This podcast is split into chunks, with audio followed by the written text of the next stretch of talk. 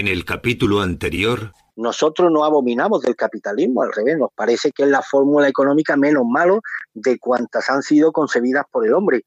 Pero eso sí, el defendemos el capitalismo con alma, el capitalismo que está incardinado a la mejora de las condiciones de vida de los compatriotas, que el capital tiene que tener un interés social y si no lo tiene, pues se convierte en algo sin alma y algo que responde ante, la, ante las exigencias de la sociedad, responde de forma diametralmente opuesta, por cuanto ya sabemos que el dinero no tiene corazón ni alma. Nosotros lo que reivindicamos es justamente lo contrario, que el capital tiene que tener corazón y alma que el capital evidentemente tiene que darle dividendos y beneficios a quien promueve una acción empresarial y se arriesga y empeña su dinero y se arriesga y todo esto, pero tiene que tener también una variante social, tiene que ir dirigido a la mejora de las condiciones de vida de las personas que son la masa productora que hacen posible precisamente el desarrollo y el consumo de todas estas iniciativas iniciativas empresariales. Sinceramente, sin abominar del capitalismo, lo que reivindicamos es la vertiente,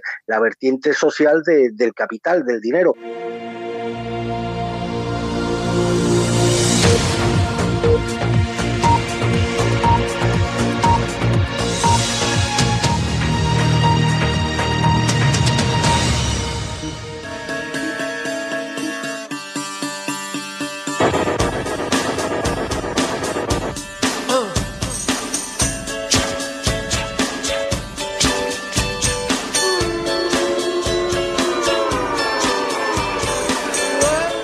Escuchas Alt News, noticias alternativas en cadena ibérica, con Santiago Fontella.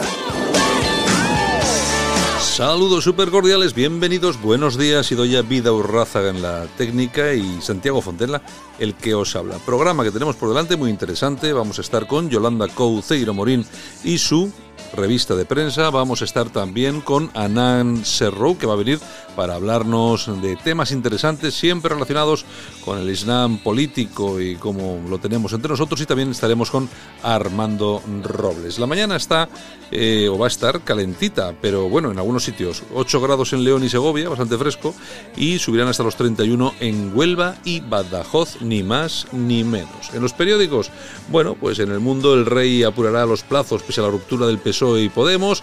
Torra llama la diada, en la diada a segar cadenas y ejercer con autodeterminación. Borrell tendrá en la UE menos competencias de las que anunció Sánchez. En el país el fracaso del diálogo entre PSOE y Podemos aboca elecciones en noviembre. José Sacristana, Carmen Calvo, poneos de acuerdo, por favor. Así están las, las cosas. En ABC el PSOE justifica los plagios del presidente del Senado. Cruz califica de mínimas coincidencias las copias en su manual.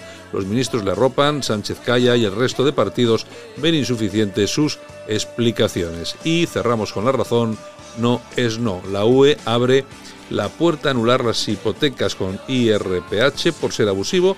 El Supremo avalaría exhumar a Franco, pero discrepa sobre el traslado a la Almudena. Un diputado de Junts per Cat plantea 353 preguntas al Ejecutivo. El plantón de Torra al tribunal no impedirá celebrar el juicio.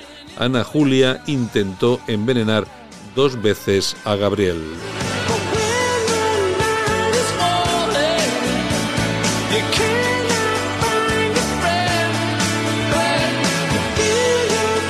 Lo dicho, bienvenidos, esto es Al News, esto es Cadena Ibérica. Comenzamos, vamos allá. Solo para los valientes que quieren un medio de comunicación alejado de lo políticamente correcto y de la realidad cocinada por los grandes medios de comunicación. Alt News. Somos diferentes. Somos alternativos. Con Santiago Fontenga.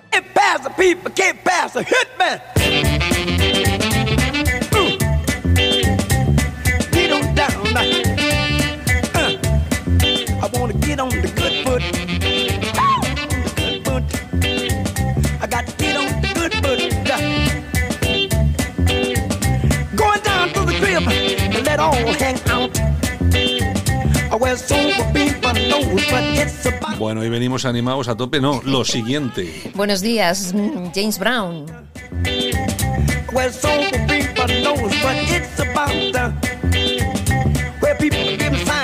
James Brown, unos de sus últimos conciertos que tuve la oportunidad de, a la de- que tuve la oportunidad de asistir fue en Vitoria. Exactamente, exactamente. estuvo, no se ya mayorcito, ¿eh? Sí, no se podía ir de aquí sin despedirse de nosotros.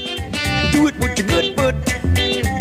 I said the long hair hippies and the afro blacks, they all get together. Yo no sé por qué a mí siempre me ha gustado mucho más la música negra que la música Eso es blanca. políticamente incorrecto. Bueno, la música, la música que hacen a- eh, eh, cantantes, ar- artistas que son de mm, color negro. No,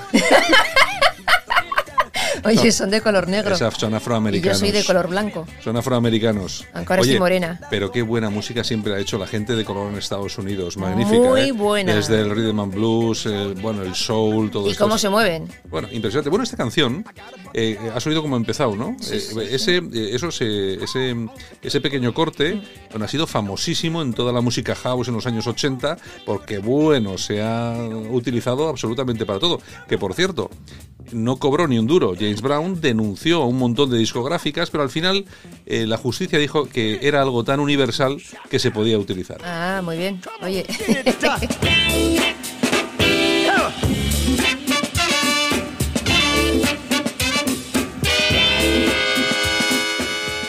Pues aquí el señor empezó a ganarse la vida limpiando zapatos y arreglando zapatos. Eh, Antes de los 20 años ya había, sido detenido un mogollón de veces por robos y cosas simples de estas. Sí, eso también es Se muy- pasó tres años en un reformatorio, luego lo adoptaron, empezó a cantar en el coro de la iglesia, música gospel, y luego formó su grupo, empezaron los éxitos. El primero en el 53, Please, Please, Please. Sí, una canción famosísima. De todas formas, eh, James Brown tiene, eh, hombre, las canciones, su tal cual, pero lo que es verdaderamente impresionante, ya en los últimos tiempos no, pero cuando era más jovencito era su forma de bailar en el escenario. Pues usted decía antes, se, se movía, pero vamos. Pero se movía Una como, pasada. como una verdadera culebra. On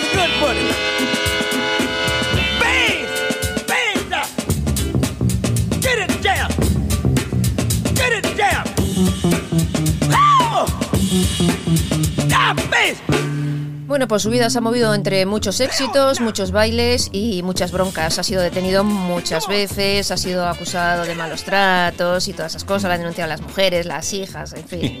¿Qué todo. le vamos a hacer?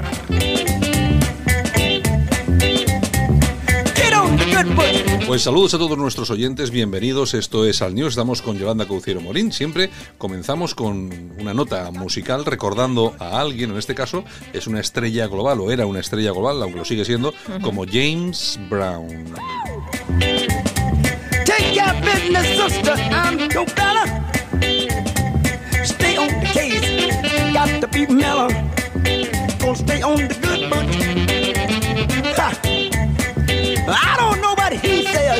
Nos vamos con las noticias, si usted Pues nos quiere. vamos, si quieres, con las noticias, las Va- news de hoy. Vamos con los titulares de la prensa alternativa en Internet.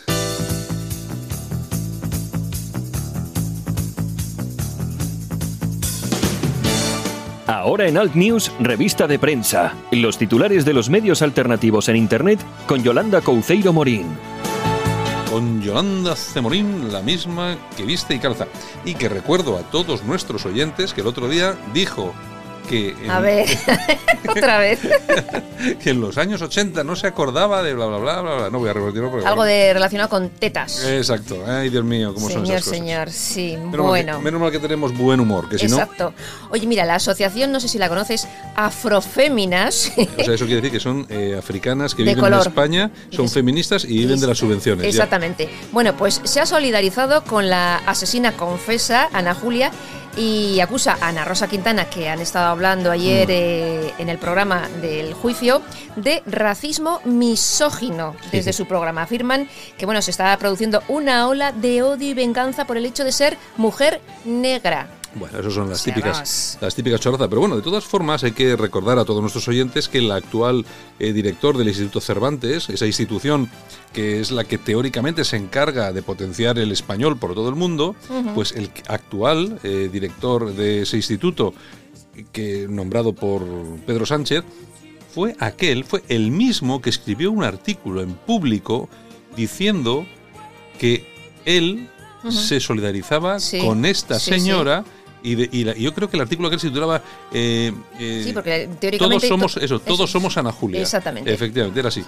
Y, eh, Yo y no soy Ana Julia. y ahí está, cobrando un sueldazo. Claro, en fin, ¿qué le vamos a hacer? Eso es políticamente correcto. Oye, ¿qué pasa con el Pepe Vasco? ¿Qué pasa con el Pepe Vasco? Oye, tenemos una montada. hay una buena ahí, ¿eh? Hay una buena y una buena aliada porque ya sabes que este próximo fin de semana, viernes y sábado, hay una convicción, una convención. Y bueno, pues el- muchos militantes están muy mosqueados, entre los que me incluyo, porque nos han llamado de, de la sede para ir el sábado a, a Vitoria para recibir a, a Pablo Casado en un acto que van a hacer allí, pero del viernes no se dice nada. Y teóricamente se han hecho pues eh, unas, eh, te lo diré, no me sale ahora la palabra, eh, unos no sé, no sé. programas eh, Ah, ah, ah, bueno, que teóricamente hemos aprobado, eh, unas ponencias que hemos aprobado todos los militantes y que digo yo, mm, a mí nadie me ha preguntado y a muchos militantes con los que he estado hablando ayer y antes de ayer, pues tampoco les han preguntado y están muy enfadados porque además en el correo, en el periódico, eh, declaraciones de Alfonso Alonso, el presi, pues decía que esas ponencias habían sido aprobadas por todos los militantes sí, del PP Vasco. Consensuadas por todos. Pues no, eso no es verdad, por lo menos lo que a mí me consta. Bueno, pues ya veremos a ver qué pasa el fin de semana, pero no va a pasar nada. Aquí hay una guerra abierta. Va a ser más de lo mismo. Entre Pablo Casado, entre la nueva dirección del Partido Popular, Pablo Casado,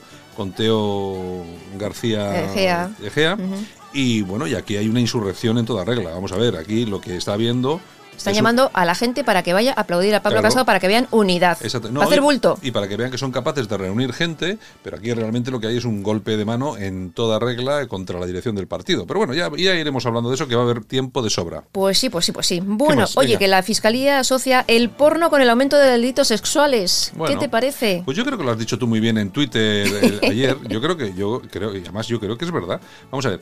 ¿Qué tiene que ver el, el porno con las agresiones? Nada. Y cuan- cuando ellos no hablan exactamente de quiénes son quienes mayoritariamente cometen las com- agresiones. cometen esas agresiones. Es que ahora, tú fíjate Si cómo porno son ha las- habido toda la vida. Claro, pero tú fíjate cómo es una cosa. Ahora se buscan el culpable. Siempre tiene que haber un culpable. Si no es el porno, es, la- alguien hay que es internet. Si no es internet, la cuestión es echarle siempre la culpa a alguien eh, de, de todo lo que ellos mismos generan. En este caso es una inmigración que es que está generando muchos problemas. Muchas violaciones, muchos robos, Y mucho- bueno, ahí estamos, ahí estamos. Pues Es en fin. Un horror. en- Bueno, en ¿qué más? fin. Alertadigital.com. ¿Qué tenemos? Irán reclama tolerancia a su cultura tras la negativa de una delegación iraní a dar la mano a, los diputa- a las diputadas españolas. Dicen que el malentendido se debió a la creencia en la superioridad de los valores occidentales en materia de derechos humanos en el mundo Mm. y a la necesidad de imponerlos a otras culturas. Tú fíjate, ¿quién nos va a dar lecciones? Que les recuerdo que que la semana pasada han condenado a tres mujeres a 50 años de cárcel Mm. eh, por quitarse el velo en público. Eh, antes del verano han condenado a una abogada a 34 años de cárcel y ciento y pico latigazos eh, por defender a una mujer que se quitaba el velo en público. Ayer se ha quemado a lo bonzo otra mujer en Irán. En fin, y estos nos hablan de derechos humanos y de libertad y de todas esas cosas. Bueno, es lo que hay. Fenomenal. Venga, ¿qué más? La dialéctica nacional.es. ¿Qué tenemos? El Open Arms se va a Senegal a informar y ofrecer sus servicios. En concreto, se ha ido a la ciudad de Mabour en, eh, con el fin de dar una información veraz y eficiente a los habitantes del África subsahariana que deseen emigrar a Europa. Es Welcome. decir, eh, a, ofrecerles los, los camarotes gratis para venir para acá. Seguramente este, el Oscar Camps, que es el capitán del barco, no les ha informado de las lujosas villas que tiene en España, donde a lo mejor les acoge. Sí, a una, a una docena de ellas, por, a una docena de, ¿Qué de, menos? de refugiés por, por villa. Que menos. Bueno, seguimos. Casoaislado.com. Inmigrante nigeriano intenta secuestrar a una niña de 11 años en Getafe. La niña estaba jugando en un parque y la intentó coger por la fuerza. La niña empezó a patalear, a gritar y bueno, eh, pudo escapar, llamaron a la policía y bueno, al elemento lo han detenido, pero vamos, que será más de lo mismo. Eh, sí, un caso aislado. No pasa nada, caso aislado. un caso aislado. En fin. Venga, Rambla Libre. Ramblalibre.com. Pues aquí nos adelantan una entrevista que publican mañana con César Vidal en exclusiva sobre la contabilidad de, Liber- de Libertad Digital SA. Eh, entre otras cosas nos dice que bueno que le debe más de 3 millones de euros y que parece ser pues que no tiene muchas Que le, de- ilusiones. que le debe 3 millones Sí. de euros libertad digital a Ah, César Vidal. sí, sí, sí, sí, sí. Entonces ya veremos. Mañana estaremos atentos a esa entrevista en ramblalibre.com. Pues sí, muy interesante, muy interesante. La, entre- eh, la tribuna del País Vasco.com. Aquí tenemos un ensayo sobre Stanley Payne, los 85 años de un hispanista ejemplar. Un tejano que inició sus estudios universitarios en el, en el Pacific Union College y se doctoró en Historia de España en el 60 en Colombia con una tesis sobre falange española. No te lo pierdas. ¿Qué me dices? ¿En el 60? Sí, sí, sí. Bueno, eso, eso sí que no, eso sí que no lo sabía yo. Pues sí, sí, sí. Interesante ensayo. Eh, bueno, ¿qué más? Bueno, aquí tenemos a la nueva tribuna.es. Alcácer en las galaxias. Netflix, el imperio pederasta contraataca. Según la nueva tribuna de José L. Sánchez, este documental aparece cuando se está intentando ocultar todos los grandes crímenes pederastas de nuestro país. En fin, puede haber de Cosas. Puede, cosas. puede haber absolutamente de todo. Yo ya me creo cualquier cosa. ¿Qué Así más? es. Bueno, pues nos vamos a las toñejas. Venga. Hola, hola, toma ahí, venga, toma. Pues ahí. Ana Julia Quezada, Bueno, bueno. Que espero que pase muchos años en la cárcel. Entre otras cosas ha dicho que lo mató porque no callaba. Que dice que le insultaba. O sea, es, que, es una, es una cosa. Ah, y luego salen estas a defenderlo porque es que nos metemos con ella porque es blan- negra. ¿Qué más? Venga, Aplausos. Pues para el ejército de tierra español. ¿Qué ha pasado? ¿Qué han hecho? Pues mira, han convocado un Masterchef para elaborar un, min- un menú de 4 euros para 120 personas. Será el jueves. El jueves de septiembre, o sea, pasado mañana, El jueves en de septiembre- Sevilla. Septiembre tiene cuatro jueves. El 12 de septiembre. Ah, el yo 12 también- de yo- yo también septiembre. te digo, el jueves de septiembre, El jueves 12 de septiembre. Igual me he comido el 12. Ah, sí, sí, es que Pues claro, eso. hay más. Maña- hoy es miércoles, mañana. Ah, mañana ah. en Sevilla. O sea que, mira, oye, pues un aplausito para ellos. Me parece bien, a ver qué tal les sale la jugada. Pues hasta aquí todo por hoy. ¿Hemos llegado? Hemos llegado y hemos acabado. Venga, hasta Besitos, mañana. hasta mañana. Chao. Solo para los valientes que quieren un medio de comunicación alejado de lo políticamente correcto y de la realidad cocinada por los grandes medios de comunicación. Alt News. Somos diferentes. Somos alternativos. Con Santiago Fontenla. En Alt News, La Ratonera. Un espacio de análisis de la actualidad con Armando Robles y Santiago Fontenla. Críticos, ácidos, alternativos, otra lectura políticamente incorrecta de lo que sucede en España, Europa y el mundo, y no nos cuentan. Y nos vamos, eh, como cada mañana, hasta Málaga. Ahí está nuestro compañero y amigo Armando Robles, es el director de Alerta Digital. Armando, buenos días. Buenos días, Santiago, ¿qué tal? Eh, ¿Qué? Mucho calor por ahí, mucha humedad, ¿no? Mucha humedad, humedad, y no quiero ser repetitivo, pero a mí ya está bien, ¿eh? Santiago Oye, ya está bien. Somos Oye, oye, es que lo, cuatro meses ya de humedad, ya está bien. oye, es que lo, es que lo pasas, no sé, lo pasas mal, ¿eh? Yo no sé quién dijo lo del clima idílico de Málaga, perdonad, pero esto es un clima infernal. Esto es un es que prefiero el calor seco de Sevilla. Es que aquí por muy, por mucho, mucho aire acondicionado que haya, te empapas de sudor, te duchas y sales a la calle y sudas nada más salir a la calle. Es de verdad, es un estado climatológico absolutamente infernal. Y las temperaturas aquí son muy engañosas. Cuando salen estos botarates en enero diciendo, no, aquí en Málaga estamos a 19 grados. Hombre, el que vive en Soria o en Teruel dice, joder, qué envidia. ¿Quién estuviera allí? Sí, a lo mejor el termómetro te marca 19, pero la sensación térmica es de 12 o 13 grados debido a la humedad, Santiago. Y eso es lo que no se dice. Bueno, bueno, vamos a ver qué temperatura hace esta mañana por Cataluña. Hanan Serrouk, buenos días. Hola, buenos días. ¿Qué Pues aquí recuperándonos de- del chubasco de ayer y con temperatura agradable, algo fresquito, pero se está bien Bueno. esta mañana. Bueno, bueno, Hanan Serrouk, que ya conocen todos nuestros oyentes porque es asidua, es eh, amiga y también colaboradora de, no solamente aquí en la radio, sino también eh, ha publicado algunos artículos en, en Alerta Digital, creo que ha publicado alguno, y también Sí, en, alguna vez. y también en la Gaceta eh, Europea. Bueno, y que te traemos hoy, aparte de para saludarte, porque creo que tenemos ahí un tema que es muy interesante, que nos has puesto tú un poco al cabo del asunto. Creo que es un asunto del que no se ha eh, comentado demasiado. Bueno, de hecho, no creo que haya aparecido en los medios de comunicación, pero el asunto, y tú estás ahí dentro y te agradecería que nos lo explicases a todos, parece ser que se ha puesto en marcha en España una asociación, eh, eh, es a imagen y semejanza de la que ya funciona en Estados Unidos, una asociación de eh, ex musulmanes americanos. En España parece que se ha puesto en marcha una asociación de ex musulmanes que ya está funcionando, Hanan. Correcto. Eh, como ya veníamos diciendo en otras ocasiones, eh, hay una, estamos ante una realidad de, de una presión por parte del movimiento político islámico y, que nos han estado vendiendo como en el discurso de la diversidad y la multiculturalidad, que la bonanza de, esta, de esta fe musulmana, lo digo así claramente, y, esto está llevando a que los jóvenes que han, son hijos de la inmigración musulmana, nacidos, crecidos en este caso en España y en muchas otras ciudades europeas, pues empiezan a revelar, ya no son niños de 10 años, de 5 años, sino ya son jóvenes, eh, muchos que han acabado sus estudios universitarios, otros los están cursando y que se rebelan ante la Inquisición islámica y quieren vivir eh, su libertad, su plena ciudadanía y no quieren sentirse sometidos a la doctrina islámica, ni mucho menos a la manipulación y y la, y la utilización que, se hace por parte de ciertas corrientes políticas que han permitido que, el Islam haya cogido poder político en, nuestra sociedad, ¿no? Y en este caso, pues se han organizado, viendo ejemplos de otros países como en Estados Unidos y en Inglaterra, en forma de asociación, eh, donde tienen grupos de, apoyo, de autoayuda para gestionar las situaciones de, de crisis, el asesoramiento jurídico en, según qué situaciones se encuentran, en prevenir eh, posibles matrimonios forzosos. Y es una asociación que, que yo pienso que eh, es un ejemplo de, de acciones que irán surgiendo y que no solamente sirven para aquellos que se quieren liberar de esta doctrina, pero sí, también es un punto de esperanza para el conjunto de la sociedad, ¿no?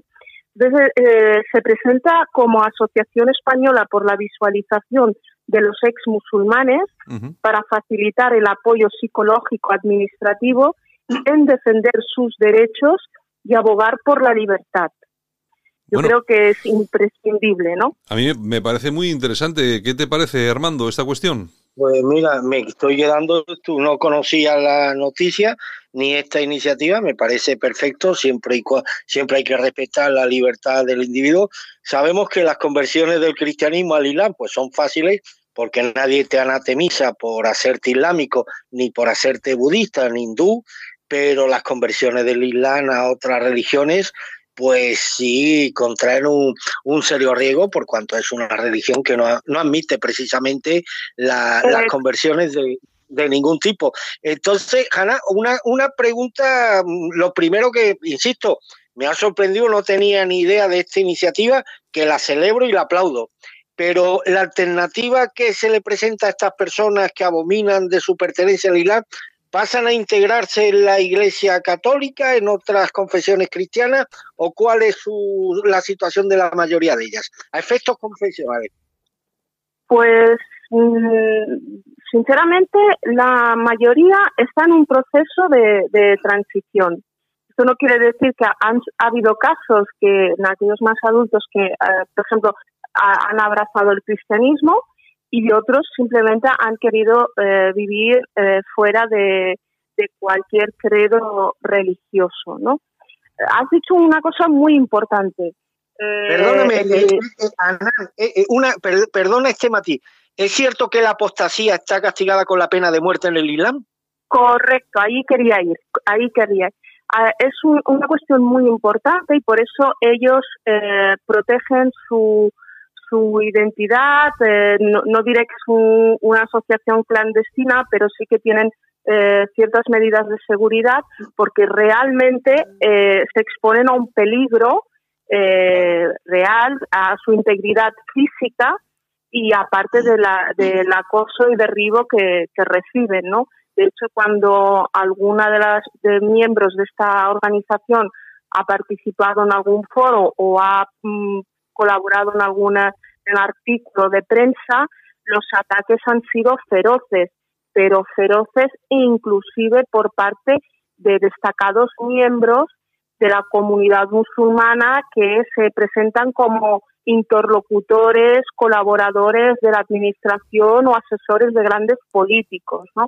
Hasta qué punto está llegando el peligro y, la, y la irresponsabilidad Yo lo que, Hanan, lo que sí estoy viendo y comprobando últimamente es una cuestión que además me alegra mucho, es que cada vez hay más eh, personas que eh, abandonan eh, lógicamente cualquier radicalidad religiosa, islámica en este caso.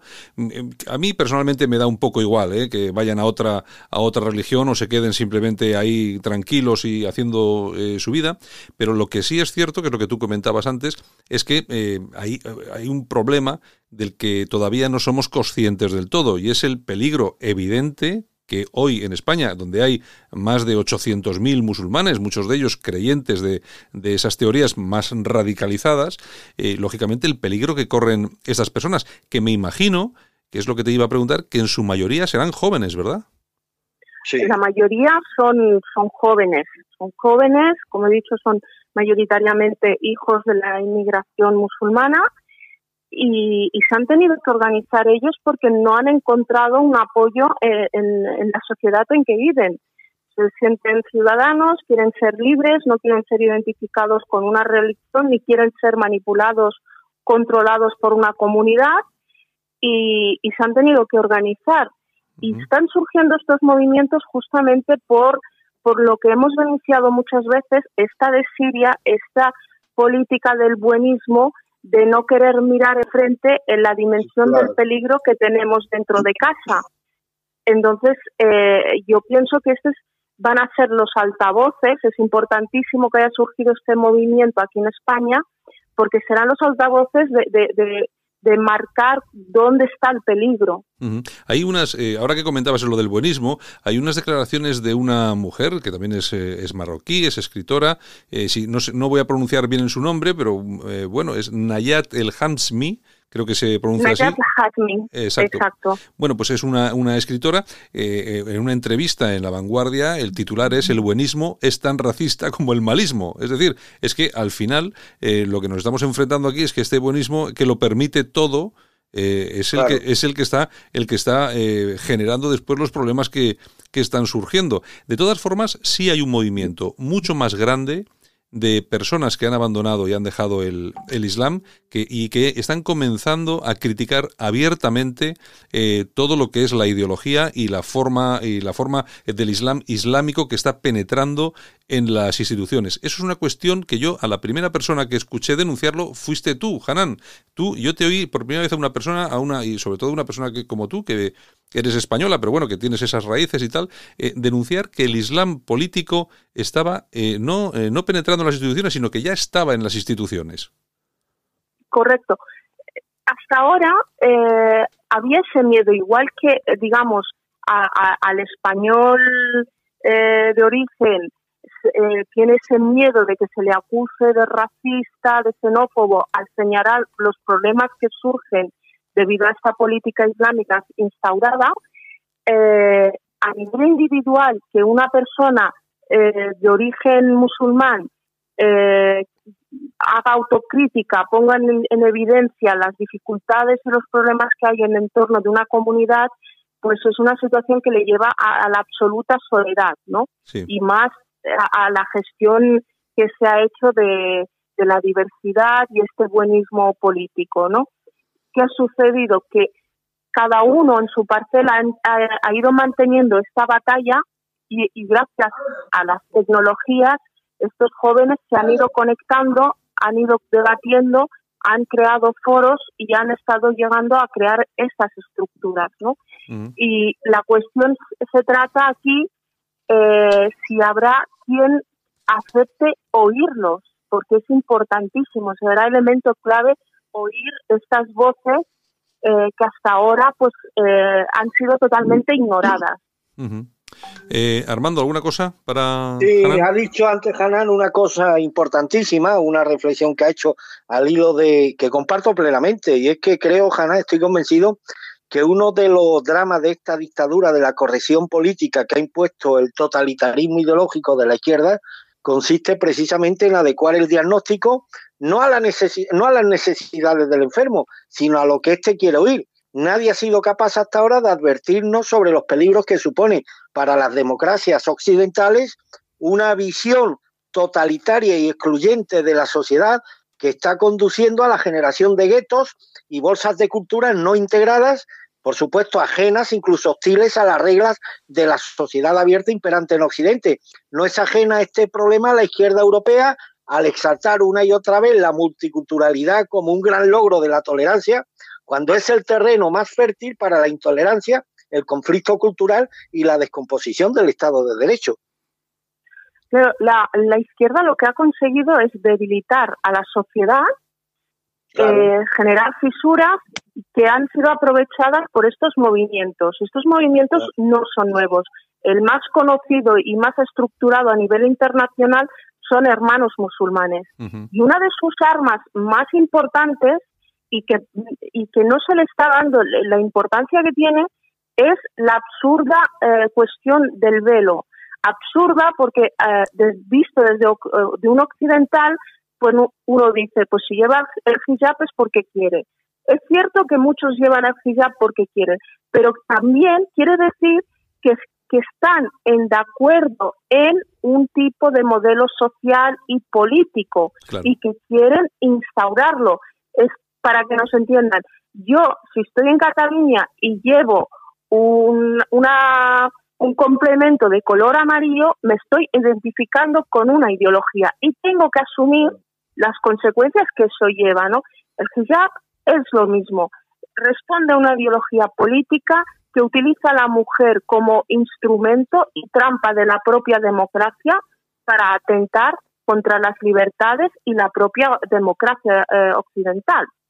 Hay, una, hay un tema que yo tampoco había oído hablar. Fíjate que estamos siempre en estos temas hablando, estamos intentando leer eh, muchísimas cosas y yo creo que eh, la edad, Armando, nos sitúa muchas veces fuera del escenario y, perdemos visión de muchas cosas que están ocurriendo. Te voy a hablar de algo que seguramente no has oído hablar en tu vida, Armando, que, que es el hijabismo de Instagram. Es decir, las Instagramer musulmanas que tienen muchísimo éxito, que tienen millones de seguidores, donde se promociona a través de la moda y de las fotografías la utilización del velo islámico. Yo no había oído hablar de esto, pero se está utilizando para eh, penetrar en la, en la juventud eh, europea en este caso y poner de moda el, el velo islámico, Hanan. Correcto. perdona, esto me huele a que detrás de estas operaciones, de estas youtubers, está el dinero de Qatar. No creo que me equivoque, Hanan. No, para nada. Correcto. Es que eh, aquí se trata de, una, de un modelo social eh, primitivo, medieval, salvaje, utilizando las tecnologías del siglo XXI. ¿Cómo en el siglo XXI llegamos a los jóvenes? A través de las redes sociales, de, de Internet, de los foros, etcétera, y normalizando, blanqueando eh, el mensaje, adaptándolo a las nuevas generaciones, adaptándolo a la sociedad de consumo, ¿no? Por eso ha sido una trampa que incluso marcas de, de, ropa, eh, primeras firmas, han caído en esta trampa y han creado productos pensando e, en esa idea del comercio tradicional, pero lo que hay detrás es la expansión y, la, y el arraigo de toda una ideología que es la política islámica. Yo siempre insisto, uno puede tener la fe que quiera, musulmana, cristiana, pero cuando toca, eh, nos toca nuestro orden constitucional, nuestra democracia, nuestro modelo social, eso ya no es una fe, es una, una amenaza contra el conjunto de la sociedad a la cual tenemos que enfrentarnos. Bueno, eh, Hanan, últimamente también se ha puesto muy de moda que aquellas personas que criticamos este tipo de cosas, como la que estamos eh, comentando aquí, bueno, se nos pone de vuelta y media, eh, discurso de odio, etcétera, etcétera, etcétera. Yo, bueno, discurso de odio, en tu caso, en tu caso es imposible porque tú parte, No, pero, pero fíjate, yo he sido acusada de ser racista, islamófoba, ser una libertina, etcétera eh, al principio te quedas tocado porque evidentemente son adjetivos que, que, van en contra de tus propios principios, ¿no? Pero yo he llegado un momento como ciudadana que amo mi país, que entiendo que es un algo que, que, que, tengo que, que, tengo que llevarlo encima. Es un precio por el cual yo voy a defender los valores y mi país y en lo que yo creo. Acepto con resignación y es una evidencia de que eh, el enemigo existe. Mm. Eh, yo siempre hago referencia a un dicho cubano que dice, solo se tiran piedras a los árboles que dan frutos. Sí, em, efectivamente. Hanan, hay muchas, hay muchas mujeres eh, que se han posicionado contra el, velo islámico en esta cosa porque por ser lo más representativo, aunque hay muchas otras cosas, pero por, por, por, por ser lo más representativo, que son mujeres que al final eh, acaban en movimientos de izquierda o de extrema izquierda. ¿No crees que eso es, mm, no sé, es contrario precisamente a todo esto? Porque la izquierda en España es la que está defendiendo ese tipo de cuestiones. Mira, de hecho, es uno de, los debates que tienen eh, los movimientos feministas de izquierdas, tienen este debate internamente de la decepción, el, esta alianza que ha, que ha surgido de las izquierdas con, con el Islam, ¿no? Eh, el hecho del, del velo eh, es el símbolo de, porque el Islam utiliza la mujer como arma, ¿no? Entonces, el velo es el símbolo para marcarla como signo de propiedad. Y donde llega aquella mujer con ese hijab, está llegando ese modelo islámico, ¿no?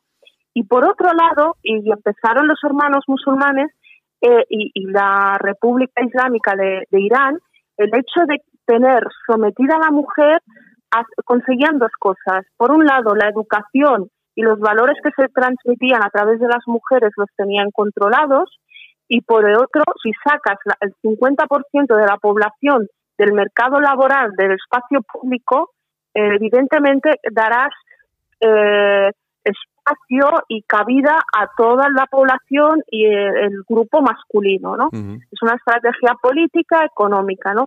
Eh, miremos eh, Afganistán, en, en, los años 60 las mujeres iban a, a las universidades, habían científicas, investigadoras, eh, actualmente una niña en Afganistán quiere ir a la escuela, se juega literalmente la vida, ¿no? Eh, han jugado con eso, han jugado con eso.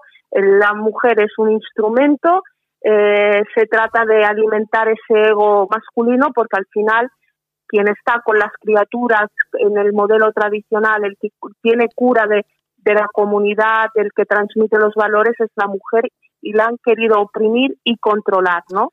Pero eso a mí, eso a mí sí que me parece, a mí sí que me parece una, una sociedad machista, Armando, no, no la que tenemos nosotros. Es que a mí el machismo me parece eso, que a la mujer no se le deje salir de casa, que no puede ir al colegio, que no, que no puede ir al médico y que la atienda. el, claro. el, Islam eh, es tan maquiavélico que el hecho de ser mujer, la, la, la forma femenina, se tiene que tapar porque es una provocación, porque es la que incita la violencia, a, la lujuria al hombre. O sea, no es que, que se tenga que educar. No, no, no. La mujer el objeto de toda perversión y todo mal. Entonces, como dice Najat Hashmi, realmente para la mujer el Islam es una desgracia, ¿no?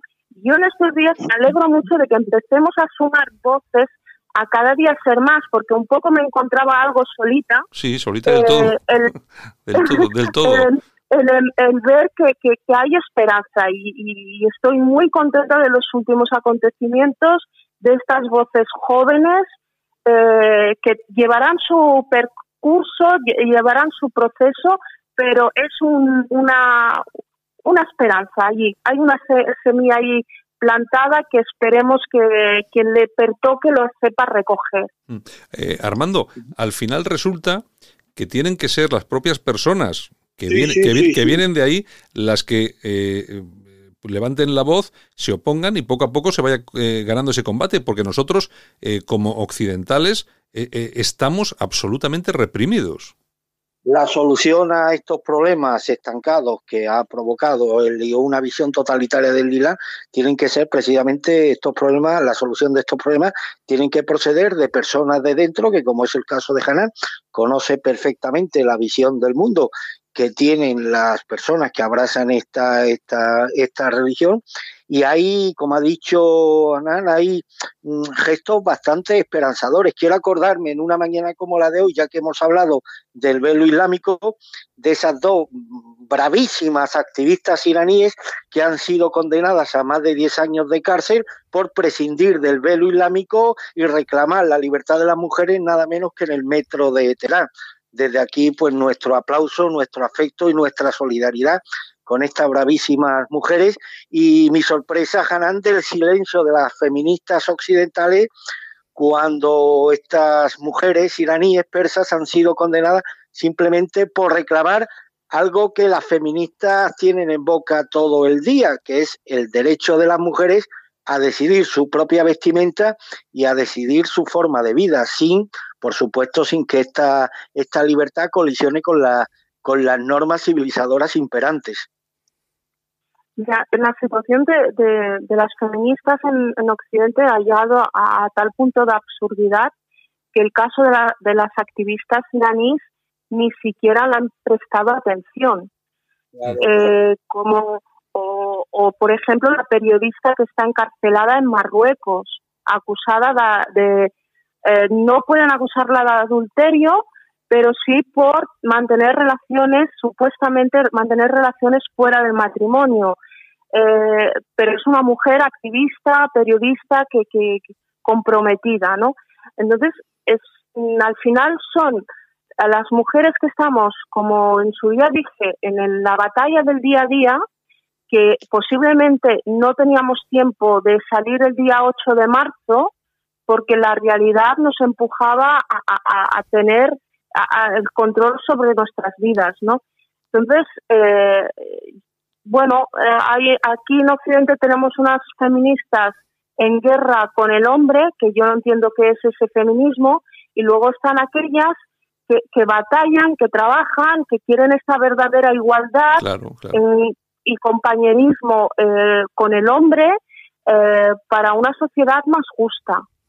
y, y, allí están. Mm. Eh, Hanan, claro, aquí hablamos, hablamos del, del, tema del velo islámico en Irán. A una, a una mujer por quitárselo le pueden, le pueden caer un, penas de prisión de hasta 10 años. lógicamente, en estos países la, la, libertad de la mujer no tiene en absoluto nada que ver con la libertad que la mujer vive aquí en Occidente. Una mujer puede llevar minifalda, puede irse a la playa, puede tomar si quiere el sol desnuda. bueno, eso es impensable en cualquier país musulmán del mundo. Claro, que es que también hay que tenerlo, hay que tenerlo muy claro. es que no hay ningún país, un país musulmán, una mujer cuando camina sola por la calle ya es una provocación. Una mujer cuando sale sin permiso de su casa ya es una provocación. Una mujer, por muy instruida que sea, en la comida familiar, si está sentada al lado de otros hombres, tiene que vigilar el tono y si pone en evidencia al hombre. Eh, es muy complejo, es muy complejo la, la realidad de que se vive dentro de una, de una sociedad musulmana y muy peligrosa la situación de la mujer. ¿no? Mm. Eh, y yo insisto siempre, una cosa es la fe musulmana, pero actualmente en el mundo árabe está dominado por la política islámica y por errores eh, que se han cometido que han hecho crecer verdaderos monstruos que dirigen estos países. Claro, es que aquí, lo que hablamos, siempre hemos hablado eh, del Islam político, que es el verdadero peligro, el verdadero problema que tenemos. Eh, Hanam, una cosa que quería también tocar contigo, porque precisamente esta misma profesora, Nayat El Hamzmi, eh, hablaba eh, a raíz de, la, de una violación en, en, grupo que se había producido en Cataluña, eh, hablaba sobre este tema de los menas y las violaciones. Yo me quedé muy sorprendido porque en ese artículo eh, dijo cosas, bueno, muy sorprendido no, porque yo, ya te lo había oído a ti, por eso te, estoy diciendo que ahora sí que se empiezan a escuchar más voces, ¿no? Pero en, eh, ella decía que esto de las violaciones a manos de los menas, que no nos tenía que extrañar en absoluto, porque vienen de unos lugares en los que ese tipo de cosas son normales. Claro, eh, pongámonos en contexto.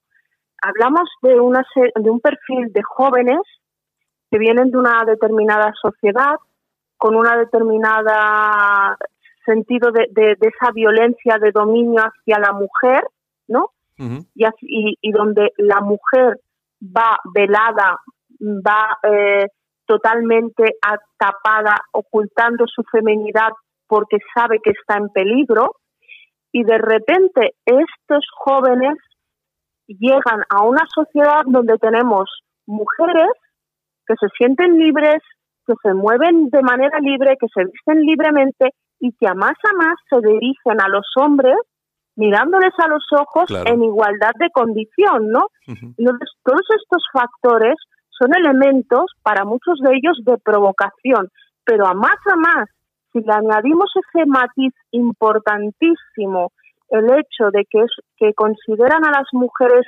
occidentales infieles, claro. Eh, tenemos la, mm, tenemos la fórmula perfecta para que salte esa virulencia.